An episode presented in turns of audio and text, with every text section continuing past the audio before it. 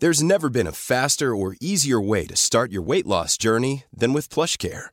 PlushCare accepts most insurance plans and gives you online access to board-certified physicians who can prescribe FDA-approved weight loss medications like Wigovi and Zepbound for those who qualify. Take charge of your health and speak with a board-certified physician about a weight loss plan that's right for you. Get started today at plushcare.com slash weight loss. That's plushcare.com slash weight loss. plushcare.com slash weight loss. The Fabian Myers Show. Fabian, Fabian, Fabian Myers. On Podcast 1. Hallihallo. Und die nächste Runde, ich habe es letzte Woche schon angekündigt, mit meinem besten Freund Michel, Diplom-Betriebswirt, der uns mal die ganzen wirtschaftlichen Sachen versucht zumindest zu erklären. Und ich bin letzte Woche ähm, rausgegangen, da habe ich gesagt, da war nämlich der Ölpreis bei minus 40 Dollar. Äh, wie, wie geht das? Also ein Barrel Öl kostet 60 Dollar oder hat es vor, vor der Krise gekostet, so um den Dreh. Und jetzt ist es bei minus 40 Dollar. Was heißt das? Wie, wie geht das? Ja, ganz einfach ist es nicht zu erklären. Probier es trotzdem. Es passiert äußerst selten. Die einfachste Parallele, die ich kenne, ist eigentlich der negative Strompreis an der Strombörse in Leipzig, wenn wir Hellwind haben oder Sonne, Sonne und Wind haben. Das heißt, die erneuerbaren Energien werden in einer Menge eingespeist, die über der Nachfrage liegt. Und mangels vernünftiger Speicher kommt es unter Umständen oder könnte es zu Netzüberlastungen kommen. Deswegen fällt der Preis ins, teilweise auch ins Minus. Das heißt, man bekommt Geld, wenn man dann den Überschussstrom abnimmt. Passiert auch relativ selten, aber immerhin häufiger als äh, am Ölmarkt.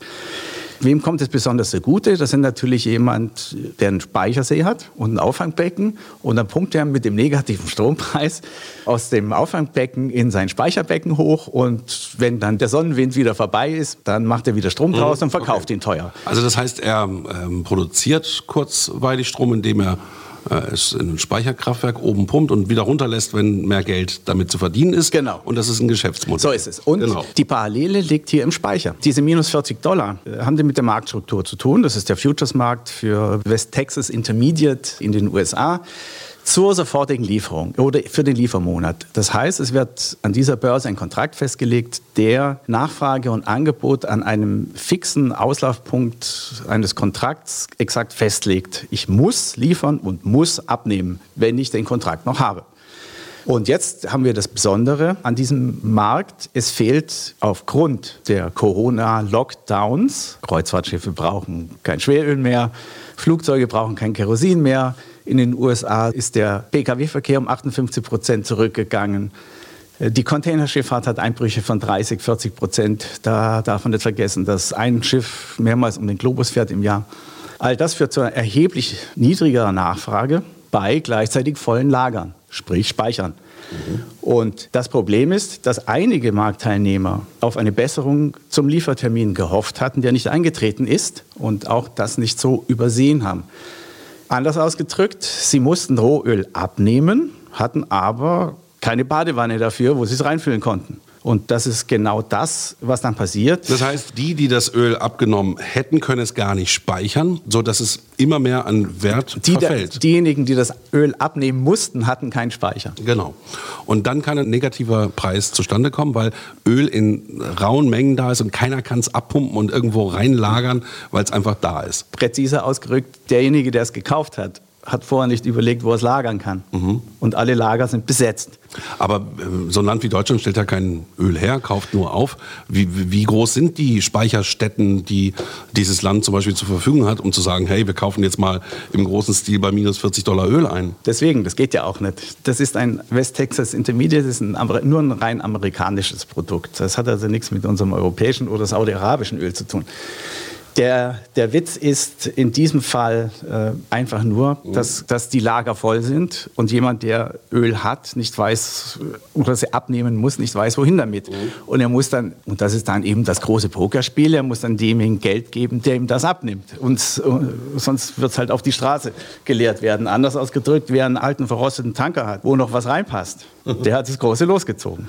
ist- Und jetzt kommen wir zu den Profiteuren von sowas. Man kann dann mal schauen, was Bayern Bulk Carrier sind. Das sind zum Beispiel Frachtunternehmen, die sich auf Tanker spezialisiert haben. Und die nehmen das ab. Ich die nehmen das ab und pumpen ihre scheiß alten Schiffe voll und da liegt es das Öl. Ob der jetzt sinkt oder nicht, ich bin eh in Panama registriert, verstehst du? Okay. Krass, das sind auch so Marktsachen, die so krank sind, so daneben sind, die man jetzt auch alle mal überprüfen könnte, ob die in die Zukunft führen. Ähm, Anders ausgedrückt, und hier sehr schön zu sehen, Spekulanten gewinnen nicht immer. Mhm. Also die tragen wenigstens ihre Risiken noch. Ja. Apropos Risiken, also nochmal kurz ähm, ein Blick auf 2008. Das war ja eine Finanzkrise. Da hat der Staat im großen Stil die Banken gerettet. Und zwar ausschließlich die Banken, damit die liquide bleiben und damit das Bankgeschäft, äh, was ja wichtig ist, für alle anderen Geschäfte irgendwie weitergeht. In dieser Krise ist es ja so, dass der Staat in die Tasche greift für alle, auch für den Friseur um die Ecke. Ähm, was ist jetzt so anders? Also zu 2008 kann man sagen, jawohl, die Banken wurden gerettet, aber mit den Banken wurde natürlich auch ein Nachfrageschock vermieden. Das heißt, wenn aus dem Bankautomaten kein Geld mehr rauskommt, kann gar niemand mehr zum Friseur gehen oder sonst was machen. Dieses Wirtschaftsleben blieb weitgehend intakt, weil alle zum Bankautomaten konnten. Wir erinnern uns vielleicht an Griechenland, da durfte man eine Weile lang nur 50 Euro abheben, jeder Bürger. Und dieser Wirtschaftseinbruch, der war einfach unglaublich gravierend. Wir konnten von außen zuschauen, aber der war gravierend. Und das wollte man damals vermeiden. Heute will man genau das Gleiche. Nur ist es wesentlich komplexer geworden. Denn damals waren keine Geschäfte geschlossen. Der Friseur war offen und die Restaurants waren offen und ich konnte in die Bar gehen. Ich meine, ich wohne in Berlin. Und die, es gibt geschlossene Bars. Ja, nur, nur geschlossene Bars. Klar. Aber was bedeutet das ähm, für die Zukunft, wenn also Deutschland gerade alles und jeden rettet? Also den Einzelunternehmer mit 9000 Euro, äh, die Airline mit äh, 3 Milliarden, den Autohersteller, ähm, äh, das Hotelgewerbe. Also es ist ja gerade alles äh, zu retten. Wie, wie, wie geht das? Gehen tut es natürlich. Das hatten wir, glaube ich, beim letzten Podcast kurz erwähnt, solange die Leute noch an den Wert des Geldes glauben äh, mhm. und an die Leistungen, äh, die dieses Geld in Zukunft erbringen kann für jeden Einzelnen. Solange geht das natürlich gut. Es gibt grundsätzlich die verschiedensten Theorien dazu. Man kann ja jetzt sagen, Geld an die Wirtschaftsteilnehmer ohne Leistung bedeutet Inflation, starke Inflation unter Umständen. Andere wiederum sagen, dieses Geld wird gar nicht in den Wirtschaftskreislauf zurückgeführt, denn wir wissen unter Umständen ja noch gar nicht, wie sich die Strukturen verändern, auch die Nachfragestrukturen. Wir haben noch keine Ahnung, und das wird eines der spannendsten Überlegungen für die nahe Zukunft werden, welche Unternehmen profitieren, nicht nur, sondern wie verändert sich das ökonomische Verhalten aller Marktteilnehmer, also auch der Konsumenten. Ist es möglich, dass es vielleicht eben niemand mehr Kreuzfahrten macht? Ist es möglich, dass niemand mehr fliegt? Wir wissen ganz viele Dinge nicht. Verreisen die Leute tatsächlich weniger? Das wäre ein Riesenschock, denn 10 Prozent der Weltbevölkerung oder der Arbeitskräfte in, der Welt hängen vom Tourismus ab. Mhm. Das heißt, hier können Nachfrageschocks entstehen, die einen riesen Rattenschwanz nach sich ziehen. Wir wissen es einfach. Also 10 Prozent der Menschen, das sind ja dann fast irgendwie 800 Millionen Menschen, die dann für die ähm, Tourismuswirtschaft arbeiten. Ja, also der Arbeitskräfte, davon arbeiten wahrscheinlich 500 Millionen. Und ja, das kann man schon sagen, das kann man so sagen.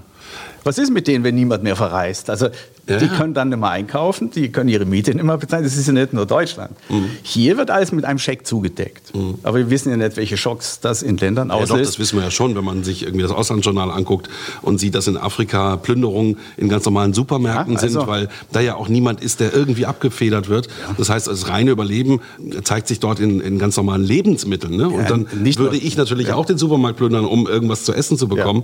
Äh, das sind natürlich ganz andere Bilder als in Europa. Oder auch in den USA gibt es schon erste Plünderungen. Also da, auch da äh, ist ja, ja das Gefüge das, anders als bei uns.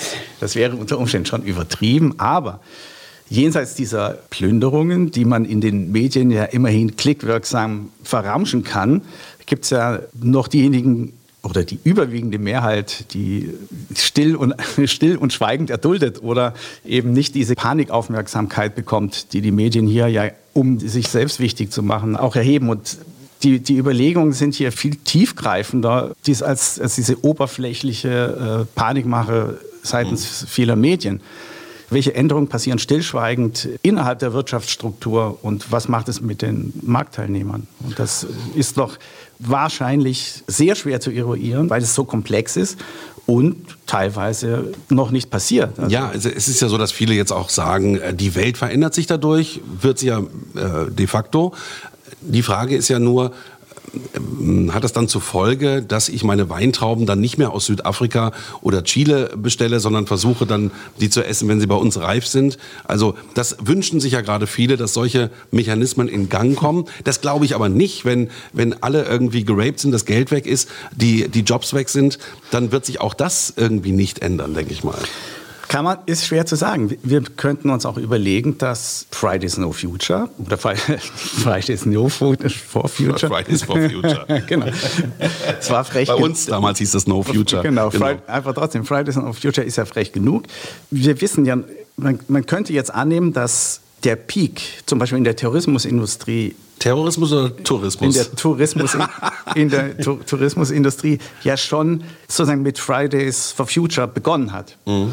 Flugscham lässt grüßen und dass es jetzt nur eine Beschleunigung gewisser Entwicklungen ist, das wissen wir ja noch nicht. Das muss man jetzt beobachten und das ist äußerst interessant. Ja, gut, ich habe eine Theorie. Also ich glaube, dass die ganzen großen Airlines, sagen wir British Airways, Air France, ähm, Alitalia wurde ja schon mhm. gerettet vom Staat und Lufthansa, mhm. dann Staatsairlines werden und die ganzen Billigflieger, die wird es zerbröseln und auch nicht mehr geben. Das heißt also, dass du auch nicht mehr für 20 Euro nach Na. Ibiza fliegen kannst. Und da hast du es doch. Wenn wir also nicht mehr für 20 Euro nach Male fliegen können, mhm. ja, dann verändert sich die gesamte Tourismusbranche doch ja. eklatant. Vor allem einige werden aufatmen. Zum Beispiel, wer Bewohner von Barcelona ist, wird vielleicht wieder eine Wohnung finden.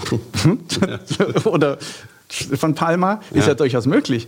Wenn man nicht mehr für 20 Euro nach Berlin fliegen kann, haben wir hier unter Umständen auch ein Überangebot an Airbnb und Hostels und sonst was. Mhm. Also das, das einen freut, das ist einer leid. Ja, es, es, hängt alles immer irgendwie zusammen. So ist es. Genau. Also die Komplexität muss man schon äh, ausgraben. Mhm. Ja, es ist ja auch die Frage, es ist unwahrscheinlich, dass die Wirtschaft jetzt nach den Sommerferien wieder anläuft, weil Corona ist dann immer noch da und die Kontaktbeschränkungen werden bleiben. Es sei denn, es wird jetzt äh, ein Impfstoff gefunden, was auch relativ unwahrscheinlich ist.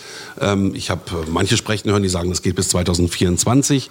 Andere sagen, in einem Jahr gibt es einen Impfstoff. Zu viele Unwägbarkeiten. Und die Frage ist ja auch, äh, wie lange ein Staat da mit Geld im Hintergrund immer ja. weiter hilft. Und ich glaube, dass eben die Corona-Krise das eine ist und die große Wirtschaftskrise, die, die kommt, eben das ganz andere Thema. Die Sache wird sich dann wahrscheinlich erst relativ schnell in Luft auflösen, wenn es entweder eine Therapie gibt oder einen Impfstoff. Eine Therapie wäre ja auch schon toll. Wenn so man, wie bei AIDS, da kann man jetzt ja, ja auch inzwischen lange, 10, genau, 20 Jahre leben. So ist es. Genau. das bedeutet, wenn ich eine Therapie habe, dann kriege ich es zwar, aber nach einer Woche geht es mir besser. Mhm. So, und dann ist es mir auch Wurst, ob ich es kriege. Ja, ja, klar. Das, also, wenn sie, wenn genau. sie brauchbar wäre, ja. So ist es. Genau. Mhm. Und da sind wir dran. Und das ist im Prinzip die ganze Welt dran. Jedes Pharmaunternehmen, jedes Biolabor, alle sind dran. Und das gab es ja auch noch nie, dass man Bilder weltweit, egal in welchem Land, sei es Lateinamerika, Afrika, äh, Australien oder die USA, überall steht alles still. Und ähm, die Leute sitzen zu Hause und tun Dinge, die sie vorher nie gemacht haben. Es ist nur die Frage, wer überlebt bis dahin. Bis, äh, bis X. Genau. genau.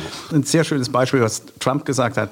Da ging es um, auch um die Kreuzfahrtlinie in Miami. Hat die ihre Büros, ist aber in Panama registriert mhm. und zahlt dort Steuern, also keine.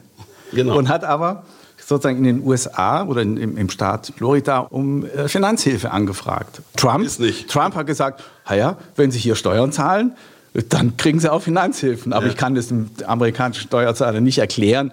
Einer in Panama ansässigen Gesellschaft, die US-Steuervermeidung betreibt, mhm. aktiv mit Steuergeldern unter die Arme zu greifen. Da hört es also, dann auf. Genau. genau. Das fand ich ganz gut von Trump, der ja, ja manchmal haut er schon einen raus. Genau, manchmal ja, haut er einen raus. Das ist ein sehr gutes also, Beispiel, ja. dass man auch Verantwortung äh, eben mit seiner Firma auch für alle trägt und nicht immer nur nach Staatshilfen rufen muss, sondern auch eben gucken kann, was man zurückgibt. Ähm, Michael, mit dir ist immer sehr interessant zu sprechen. Wir beenden mal diese Runde. Da wir ja noch von Corona betroffen sind, wirst du auch in nächster Zeit wahrscheinlich immer mal wieder reinschneiden und mit mir über wirtschaftliche Themen sprechen. Dank dir. Bedanke mich. Bis demnächst. Tschüss. Die Fabian Meyer Show.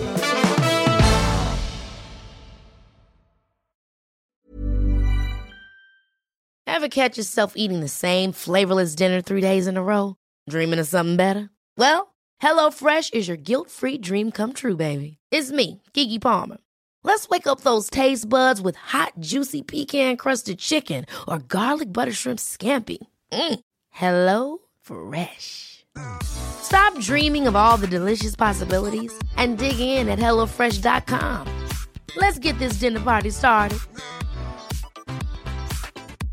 Hi, this is Paige from Giggly Squad, and I want to talk to you about Splash Refresher and my water intake. Okay, so you guys obviously know that I'm a hydrated girly, but sometimes when you drink that much water, it starts to just taste bland, and you're just like, I need something to spice it up. That's why I love Splash Refresher. It has zero sugar, zero calories, and it's a splash of sweetness. And they come in five different flavors. They're so good. Wild berry, acai grape, pineapple mango, lemon, and mandarin orange. My favorite is the wild berry because I just I just love a berry. So if you're like me and you're drinking water all day, then try Splash Refresher. It's going to absolutely change your water game and it's good for you.